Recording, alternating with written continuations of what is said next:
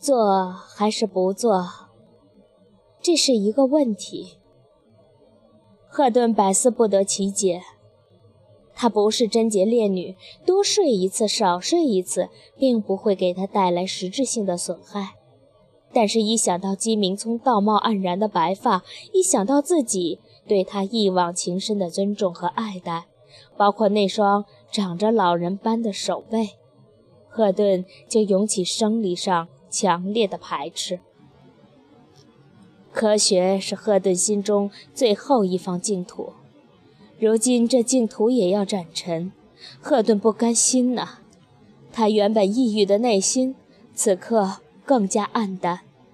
偶像轰然倒塌，前程再无方向。当他漫无目的地停下脚步，才发现到了钱开义楼下。他不知道钱开义在不在家，也不知道这个时候到他家去是不是合适。人在走投无路的时候，管不了那么多。他按响了钱开义的门铃。有事吗？钱开义紧了紧墨绿色丝绒的睡衣，把自己包裹得像个木乃伊。是的，有事。有一件很重要的事情，我拿不定主意，想听听你的意见。赫顿虽然感到了钱开义的吃惊。和隔绝，但他无处可去，只有坚持会面了。那好吧，请给我三十分钟的时间。钱开义注视着赫顿的眼睛，下了决心。赫顿的脑筋发木，一时想不明白钱开义为什么需要那么长的时间。虽然他知道钱开义是个很注重仪表的人，但半小时梳妆打扮对一个男人来讲，还是奢侈了些。不到半小时，到了第二十三分钟的时间，赫顿就知道了钱开义要求这段时间的理由。邱南娟匆匆地出了钱开义的门，头发湿漉漉的，还带着薰衣草的花香，滴下的水珠把她连衣裙的肩头都打湿了。他撅着嘴走得很快，甚至都没有注意到蜷缩在楼道犄角旮旯处的赫顿。赫顿走进房间，空气中还弥漫着情欲熏蒸的味道。谢谢你，谢什么？我原以为你要骂我呢。我是你什么人啊？我有什么权利管你？我就喜欢你这种明白事理的劲头。说吧，什么事儿？赫顿突然不想说了，因为这种事情三言两语很难说得清楚，就转移话题。没有具体的事情，只想来看看你。如果你没有其他事，看到邱暖娟就不会那么平静了。毕竟咱们肝胆相照。比如刚才，你知道他，他却不知道你，你一定是有了非常重要的事情。才这样风驰电掣的来找我，还有一点儿气急败坏。我没有气急败坏，好，那就是宠辱不惊吧。反正都一样，说吧。不要那么运筹帷幄的样子，好像你是心理学家。嗯，在某种程度上，所有的人都是心理学家。那好，请教一下你这个土造的心理学家。于是，赫顿把金明聪将要采取的治疗方案向钱凯义摊开。刚开始，他还有点不好意思，但很快就被自己的焦灼所战胜，一五一十地转述金明聪的推辞。老淫棍，这不是打着学术的旗号霸占良家妇女吗？钱开义第一个反应。人就是怪，本来赫顿也时不时地涌现出这种看法，可一旦钱开义挑明了，他又为金明聪开脱。不要把人想得那么坏，督导确实遇到了难关。我就不评价老人家的人品了，只是，哎，有这个必要吗？不知道，我如果知道，就不来求教你了，还搅了你的好梦。知道对不起我就好，一会儿补偿啊。别开玩笑了，咱们谈正事儿呢。钱开义收起了笑容，按下我的嫉妒心不表。我的意见是，你可以接受。你刚才还破口大骂，怎么一下子就转了个弯儿？因为我想起你本不是良家妇女。我觉得基本上应该还算吧。不过你这么说，倒是个不坏的理由。哈哈，刚才是开玩笑，现在说正经的。你还记得《红与黑》里的于连吗？全中国都知道这个一心向上爬的男子是美男子，这难道有不同吗？那当然有所不同了。不是每个人都有资本勾引市长夫人的。我还是想不通，你讲的这个故事对我现在有什么微言大义呢？我知道你为你的事业是甘愿付出一切的。你不是一个美女，你说我说的对不对？对。那现在老头愿意给你做个治疗，我们把它当成一个纯粹的治疗，其他的你就不要多想，就和在屁股上打针或者割个双眼皮儿同样待遇，你觉得如何？你真是这样想的？我真的不是这样想的，我恨不得到公安局去报案，说这个老家伙是个强奸犯。但从你的角度考虑，我以为你可以接受，因为只有我知道你是一个多么热爱自己事业的人。以前有志之士现身，现在这种精神依然存在。在开始一项长期的劳作之前，我需要一个与之匹配的强大的理由，不是吗？这个理由。需要像冬瓜一样饱满，因为你将要付出非同小可。赫顿忍不住热泪盈眶，谢谢你帮我拿主意，谢谢你这么理解我。在蒸煮般的煎熬之前，一种强大的镇静感发生了，如同高原，平缓而持重，不断隆起。就在把当做一种修行吧。如若你没有经历过生命的大悲难，你就难以有慈悲之心、智慧之心，因为你不知道那苦痛是怎样的骇人听闻。赫顿买了一条新的粉色内裤，带有蕾丝花边儿。他一直想有一条那样的内裤，但从来没有买过，因为怕百万福心疼钱，不能接受这样的精巧的东西。他只是在地摊上卖十块钱三条的大裤衩子，穿不了多久，松紧带儿就像鸡素子一般垂下来。当穿着粉色蕾丝内裤的赫顿来到金明聪家里时，金明聪正在看球。老张端茶送水，金明聪说：“老张，我跟赫顿到卧室去，你就不必照顾我们了，好好看球。”一会儿把结果告诉我。你也爱看球？是啊。听说爱看球的人看的就是过程，最不喜欢的就是别人把比分告诉自己。我不在乎过程，只在乎结果。不管用什么手段，只要最后胜利，一切都顺理成章。那也包括犯规？只要不被发现，就不是犯规。语带双关的对话，到进了金明聪的卧室，戛然而止。卧室很整洁，并不像赫顿想的很香艳或是很奢靡，基本是中式风格。古色古香的柜子和书橱，一张宽大的床，好似游泳池。也许是因为床单和被褥都是浅蓝色的。赫顿说：“怎么开始？”请你自己把衣服脱下来，躺到床上。非要我自己脱吗？是的，必须你自己脱，这样才能证明你是自愿的。赫顿心想，这个老家伙无论从流氓还是从学术的角度来看，都滴水不漏。赫顿把自己的衣服一件件脱下来，直到剩下那条粉色的内裤。季明聪无动于衷地看着赫顿的裸体。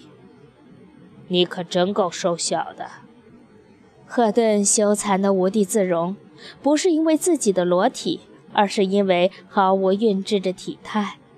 他很想飞快地套上衣服跑掉，但是不能。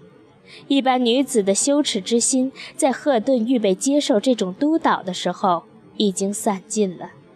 现在他要为学养上刀山下火海，万死不辞。又何必在乎别人对自己身体的戳戳点点呢？继续脱。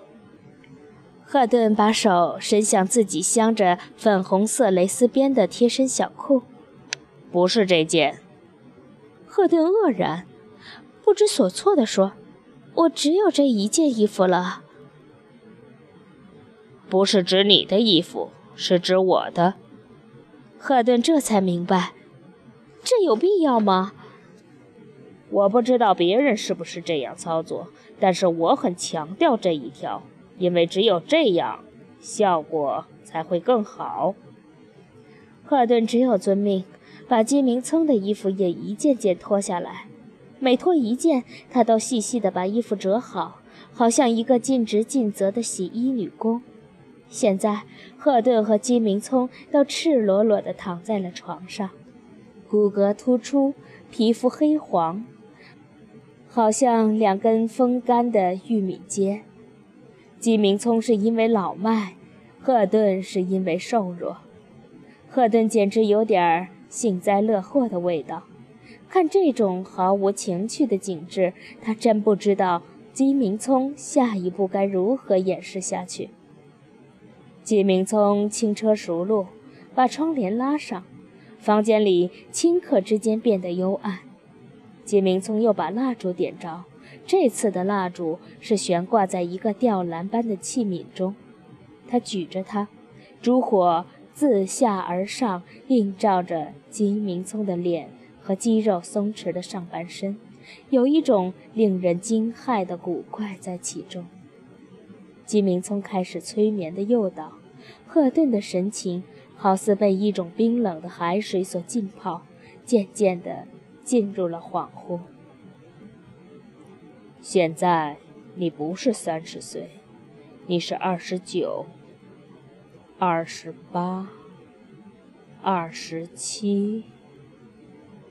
声音有一种平滑的倦怠，好像是一条奶油大河的入海口，看似静止，实则极缓慢的移动。这种移动是逆向的，向海洋的深处上溯到河流的源头。季明聪锐利的目光在黑暗中注视着他的猎物。凡是赫顿有反应的年份，哪怕是睫毛如蝴蝶须毛一样轻微的颤抖，他都给予特别的关注。此刻的赫顿就是一只被观察的小白鼠。二十三岁，二十岁，十七岁，十四，十三，十二。季明聪稳步推进着，随着岁数的不断缩小，赫顿也越来越显得幼稚起来。他的身体蜷缩成一团，嘴巴无意识地张合着。好像在寻找某种芳香的液体。当姬明聪吐出十二岁这个数字时，石破天惊。赫顿猛然尖叫，好像被人刺中了心脏，然后他全身筛糠似的哆嗦起来，其力度之大，带动着整个床铺都为之颤抖。姬明聪一阵狂喜，好了，症结终于找到了。时间的坐标就是赫顿十二岁，发生了一件奇异的事情。只是那到底是什么事情呢？金明聪轻轻地问：“十二岁的时候，你想到了什么？”狼，还有疼。哪里？全身都疼。你还想到了什么？继父是白的，为什么？因为他穿着黑色的衣服。他既然穿着黑衣服，为什么说他是白的？因为他没穿衣服。姬明聪没有任何惊异的音色出现。后来呢？后来就是冷，穿透身体，冷极了。赫顿的牙齿都开始打颤，哒哒的声音让姬明聪也不寒而栗。姬明聪现在已经可以断定了，赫顿遭到了继父的性侵。但是那究竟是怎样的侵犯？回到那个时刻是残酷的，但不回到那个时刻，赫顿心里的创伤永远不可能平复。想到这里，金明聪问道：“我可以进入你的身体吗？”赫顿残存的最后意识还在挣扎。为什么？为了你能康复。一定要这样吗？是的。那 好，他对姬明聪抱有神明般的信任，相信当自己看不见的铁丝网上坠下来的时候，他会紧绷起网来接住他。姬明聪开始进入赫顿的身体，他感到极端的快乐，这是属于一个年老的男人进入一个年轻女子身体的快乐，也是献身事业的满足。季明聪把自己当成了一种治疗的手段，一种药物，尽管这在常人眼里是罪大恶极的。他相信一定会成功，就像一颗火种接近了干柴，除了点燃，你不能设想还有其他的结果。只是目前这颗火种还很幼小，这堆柴火还半干不干。当年是这样吗？是，但是赫顿的身体除了不停的颤抖之外，并没有丝毫属于兴奋和抗拒的表现。他像一块冰冷的木板，冷却力量之强大，让姬明聪的力气一点点软弱下来。姬明聪是以工作为第一生命的，在这个关键时刻，他想到的不是自己欢愉的顶峰，而是陷入了思索和判断。一个遭受过强烈性侵的少女，在回忆这惨痛的经历时，为什么如此麻木不仁呢？答案只有两个：要么是方向不对，要么是方法不对。关于方向，姬明聪认定自己是正确的。那么，另外可能性就是方法的问题了。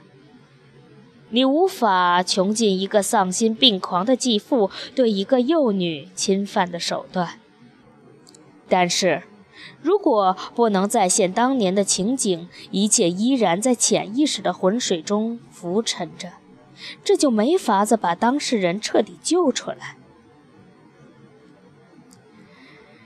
姬明聪好像一个探宝人，当然，这是罪恶之宝。但不管这宝贝的性质如何，都要把它找出来。现在你已经逼近了罪恶的现场，关键是复原。只有复原与重建，才能希望和再生。只有彻底复原，才有可能完整的救赎。谁最了解真相？只有当事人。想到这儿，季明聪说：“听我指令，你深呼吸。”呼，呼！他不停地命令赫顿呼气，不是一般的呼吸，而只是呼，没有吸。赫顿从他的指挥，不停地向外吐气，好像一条垂死的金鱼。赫顿先是吐光了肺部正常的气体，然后搜肠刮肚地把肋骨和肚脐长久积压的气体也吐了出来。他的意志渐渐的昏沉。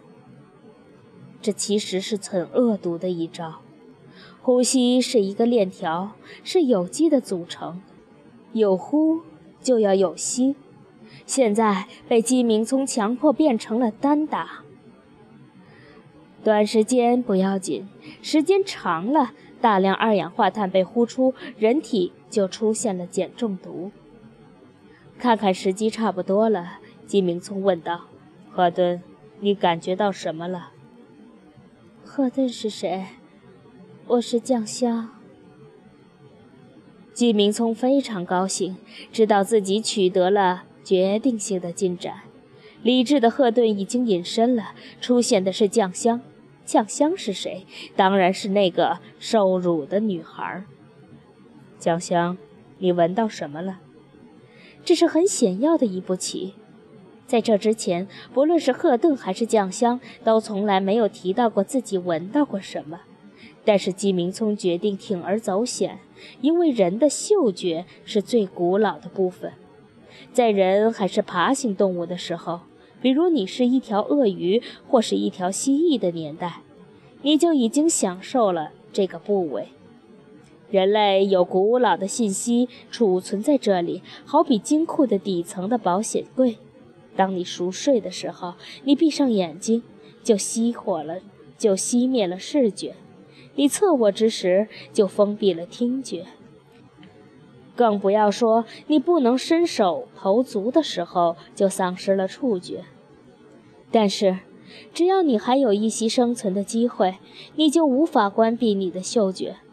金明聪相信，在那个特别的时刻，酱香一定开放着他的嗅觉，最终的线索就储存在那里。他不能用开放性的问题，比如你闻到了什么。如果答案埋得太深，潜意识是个懒惰的家伙，他会害怕兴师动众的挖掘，连带出更多的尸体，他就会得过且过。我什么都没闻到。现在，鸡鸣村关上了门。他已经毫不迟疑地确定，酱香一定记得他闻过的味道，此刻就要找出味道来。就像你知道罪犯就在密林中，面对丛林，你大喊“出来吧，交枪不杀”。在这样老谋深算之下，十二岁的酱香没有招架之力。他乖乖地说：“我闻到一种头痛的味道。”不可理喻的回答。这使姬明聪相信，此时所有语无伦次的信息都藏着深意。他不敢有丝毫的倦怠。头痛是什么味道？辣。除了辣，还有呢？凉。在哪里？就在你刚才进出的地方。酱香突然用成熟女子的声音回答：“糟了，他的成年自我恍然恢复了一部分。百花深处又辣又凉，这怎么可能？但是，在姬明聪和来访者无数次互动中，得出了结论：一切皆有可能。”姬明聪试探着问道。你是说你的继父把某种东西放进了你的身体？是，一种又辣又凉的东西。这东西和头痛有关。妈妈会把它抹在眉心。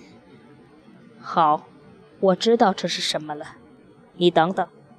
姬明聪慌忙起身，裹上睡衣出门，叫来老张说：“我要。”他把声音压得很小，怕惊动了熟睡中的赫顿。